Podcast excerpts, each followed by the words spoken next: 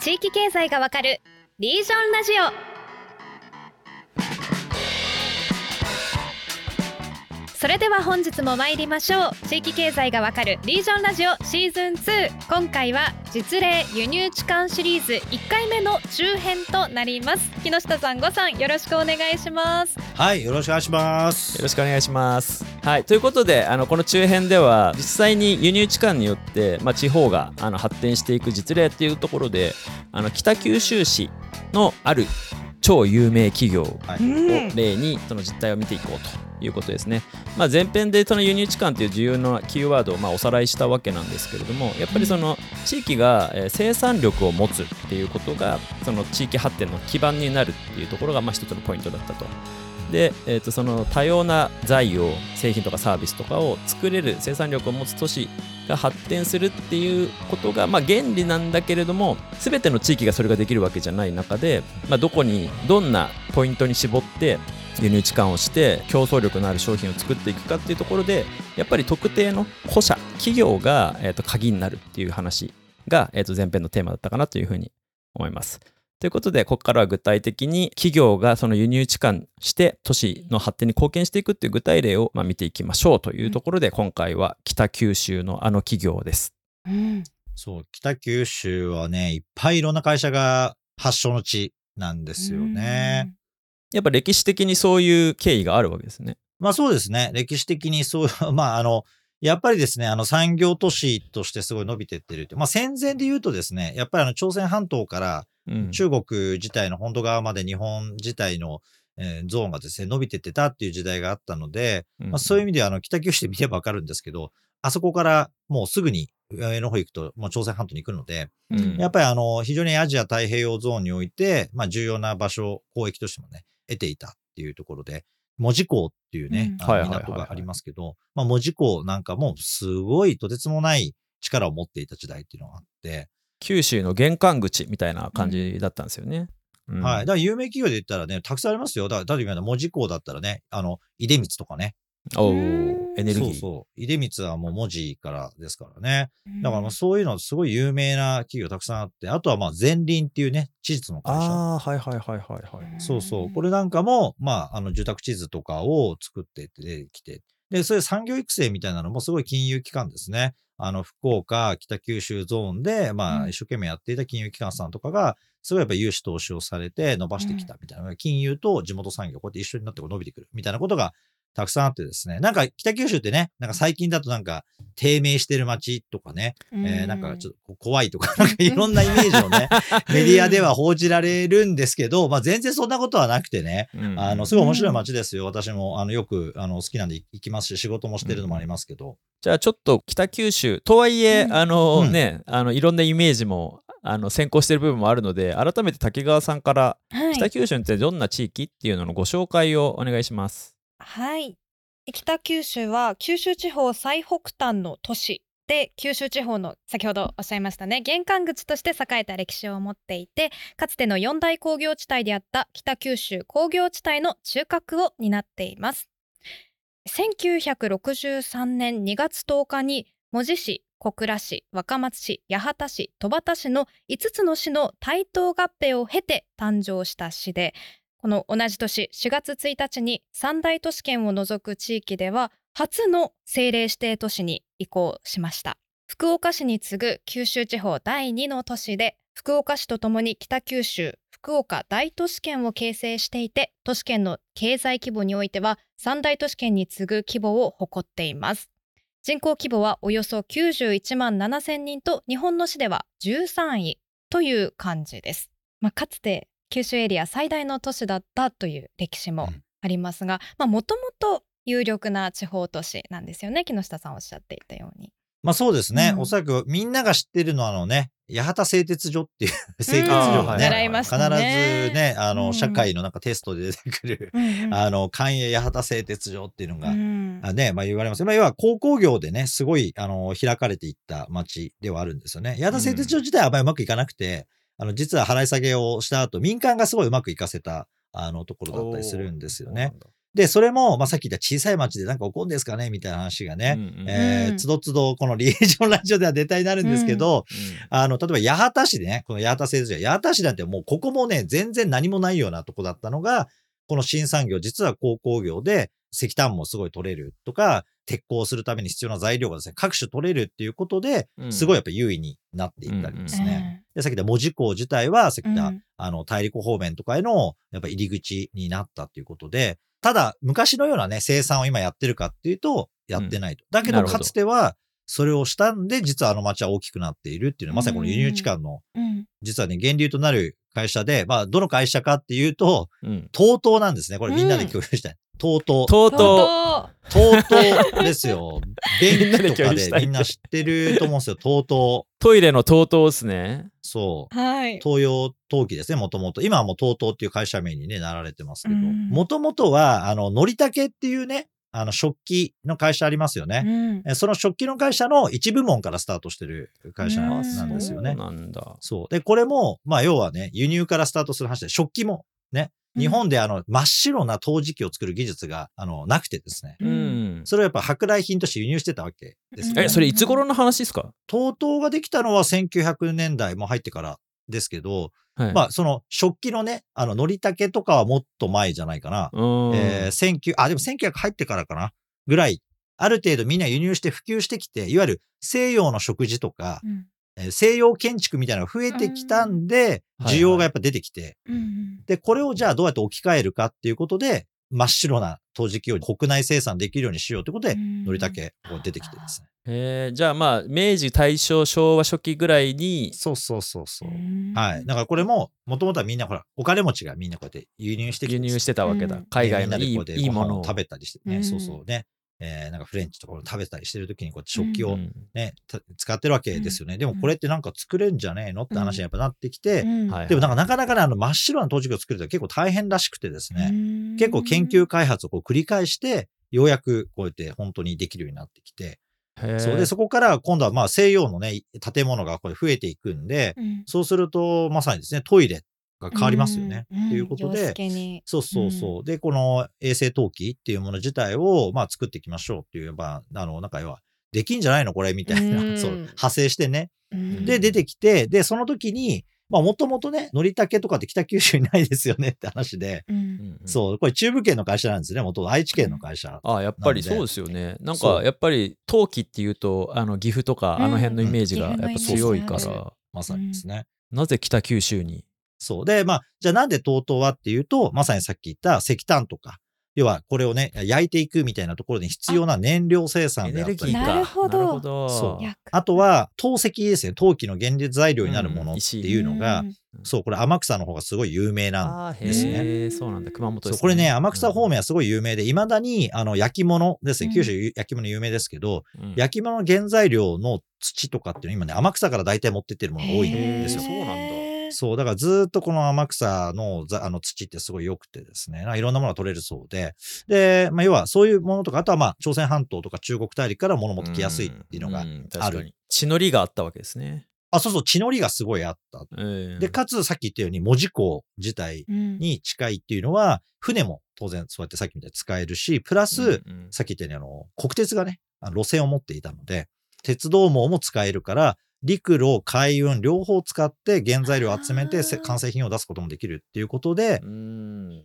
選んだ。戦略的に。うんなるほど、はいここ戦略的に選ばれた場所ですね。うんそうですね。うんそう。で、それがまあ非常に大成功してですね、うん今小倉に大きい工場がドーンってあるんですけど、まあそこのところでですね、バンバンバンバン作るようになったというので、で、そうするとね、日本国内で西洋の建築増えますよね、どんどんどんどん。うんその後ですね。増えれば増えるほど当然国内でこれトイレが、便利機が売れていってですね。うんで、まあ我々が日々最近日本人として使うウォシュレットうんですよね。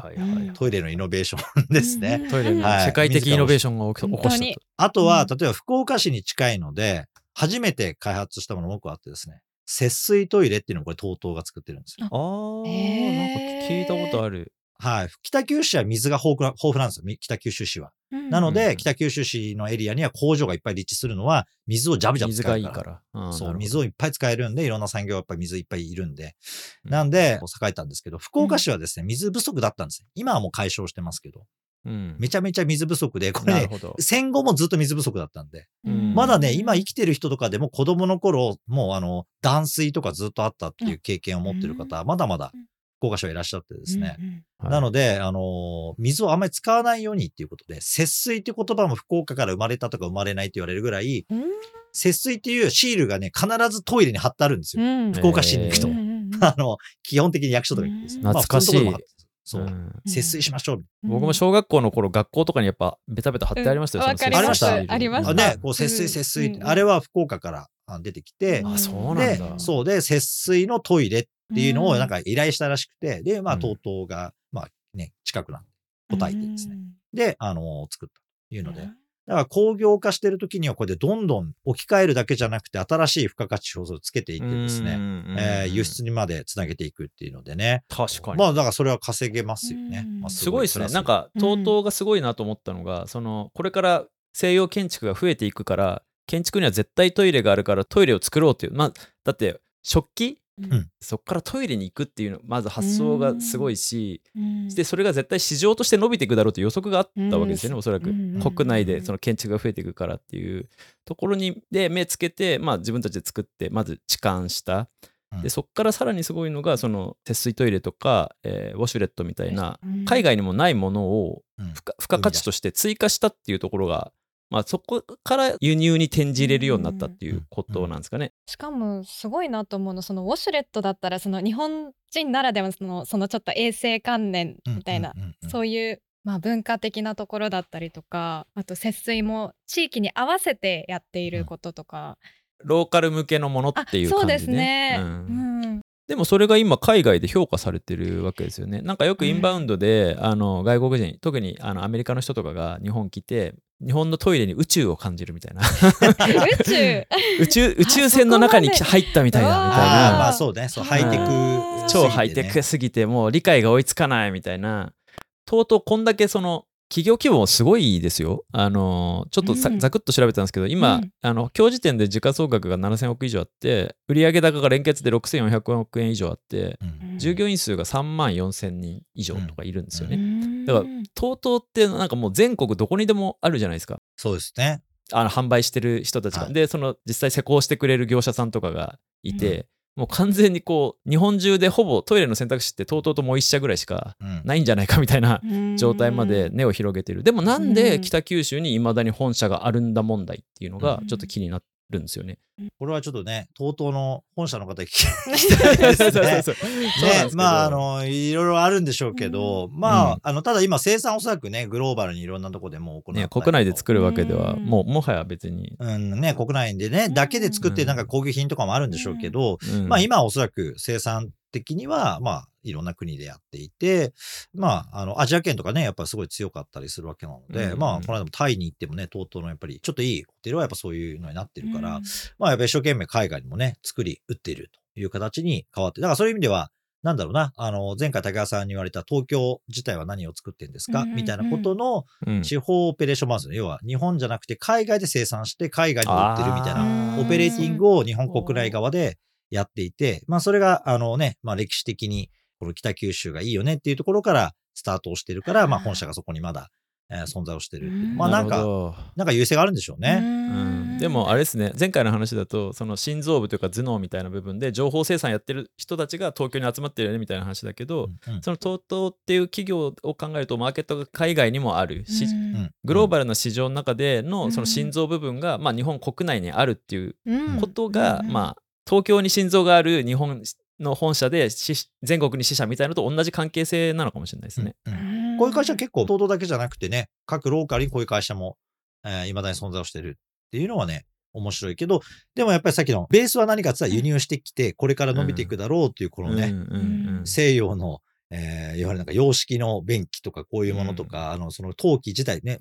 陶器がないときはなんか木とかで作ってるでしょ江戸時代のトイレとかってね。なので、それはやっぱり陶器で作った方が衛生的だよねっていう清掃も簡単だしとかっていうことに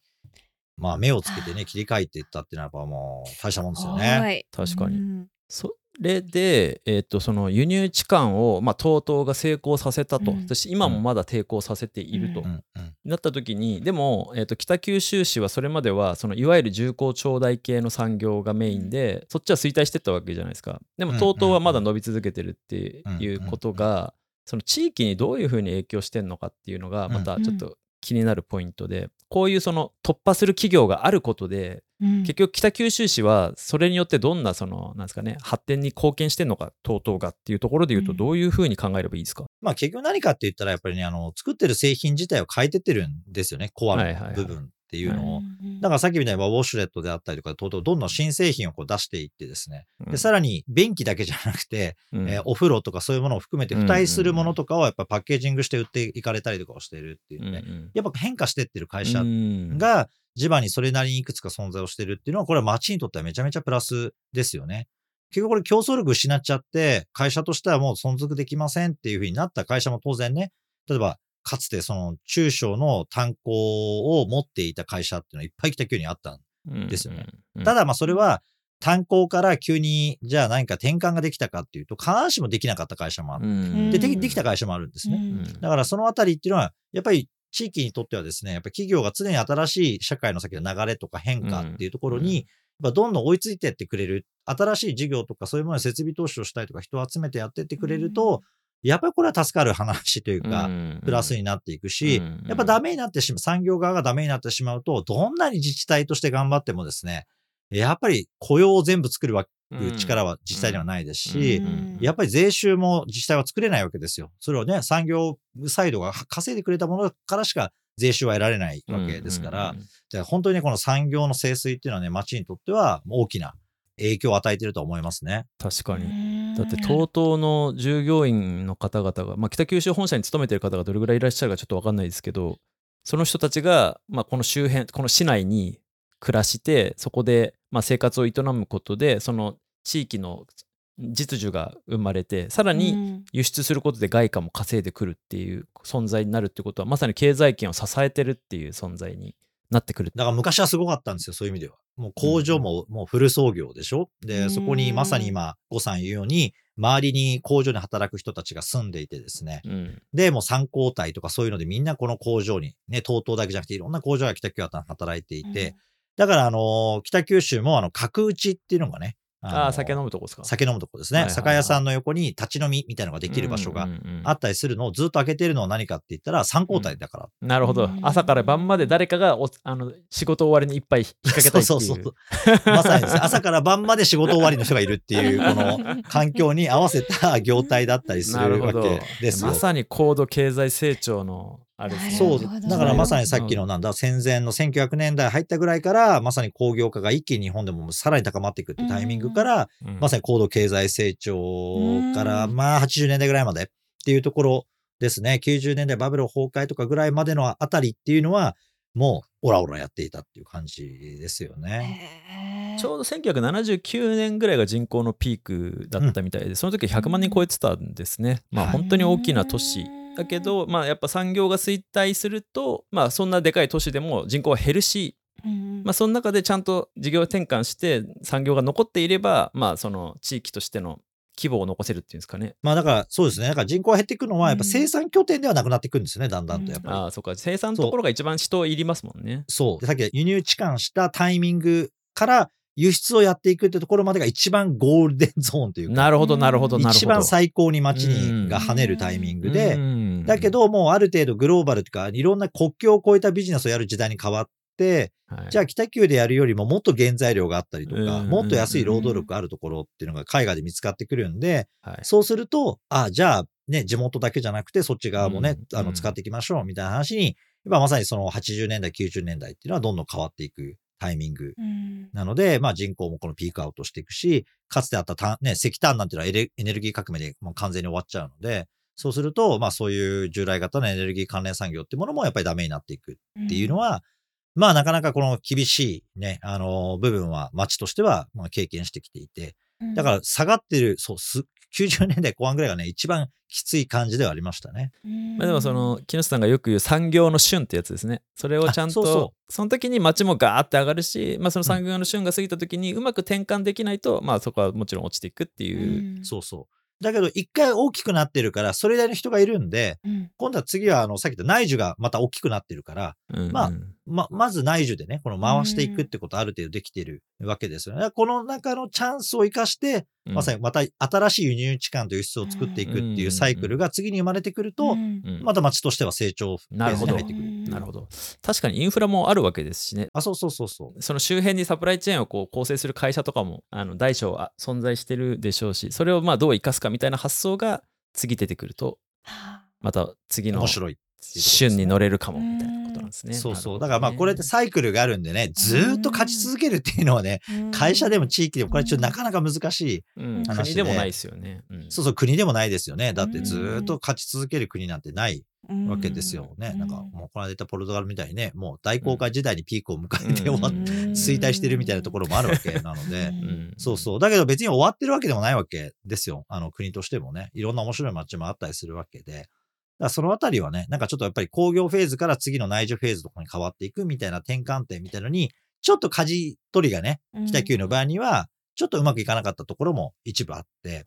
そう、そこをうまくいけたのがやっぱり福岡市の方がうまかった部分。なるですねほど、お隣の。工業は全然ダメだ。だから工業がいい時代は福岡市は全然ダメ。うんうんうんうんうん。だけど工業だフェーズが国内で生産して輸出するってモデルから海外生産、海外輸出みたいなモデルに変わっていったときに、じゃあ国内に何が残るかっていうと人がそれなりに残って、まあまあ、その国際オペレーションやってるような会社からの富の分配みたいなものが成立していく中で、まあ生活したり、学校行ったりとか、あのね、消費をしたりする面でいいよねっていうふうに選択されるのが、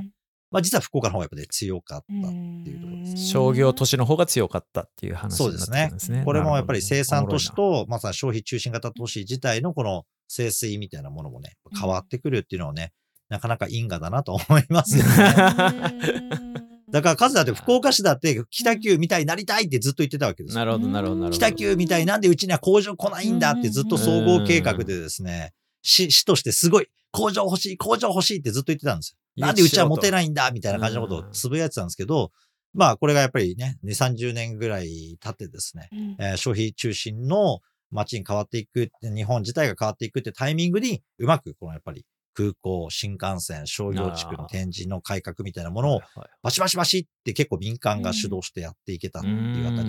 うん。にはね、これは大きかったと思いますね。うん。でもそういうローカル同士の競争があるからこそこう大きい九州とかうんうん。下関とか、まあ、国全体の強さにつながっていきそうですよね。そうですね。うん。だから今九州だと、まあ結構半導体が盛り上がって、うん長崎とか熊本みたいなところで、特に熊本が今、まあバーっと盛り上がったりうん。してるわけうん。ですね。うん。だからここに半導体もね、もともとかつて日本はもっと強かったうん。あので、まあ今もね、製造装置とか強いぶ企業があるのが、今度はまたこれ移ってきて集積を作って、で、今度はね、この台湾とかの会社が、今までは日本で作ったものを台湾とかでやるみたいな感じになっているものが、今度は台湾とかから生産拠点が一部日本に来るみたいな話の時代に戻っうん変わってるんですよ。これも、もうかつてじゃ考えられない話で。日本からなくなることがあっても、もう一回日本に帰ってくるなんてことはあんまり考えられなかったんですけど、うんこれもまた次のね、さっき言った輸入地間のチャンスみたいなところには、あの、接触してくると思いますうね。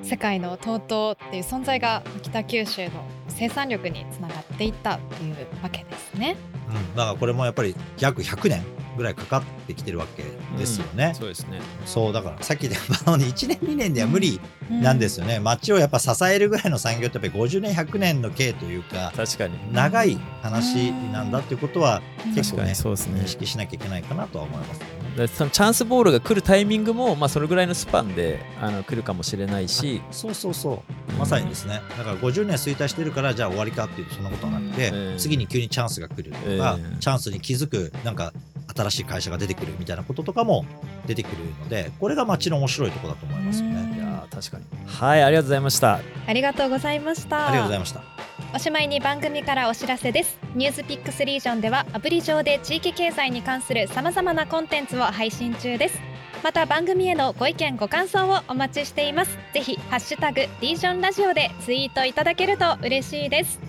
次回も地域経済の未来についてディープに学んでいきます。またお会いしましょう。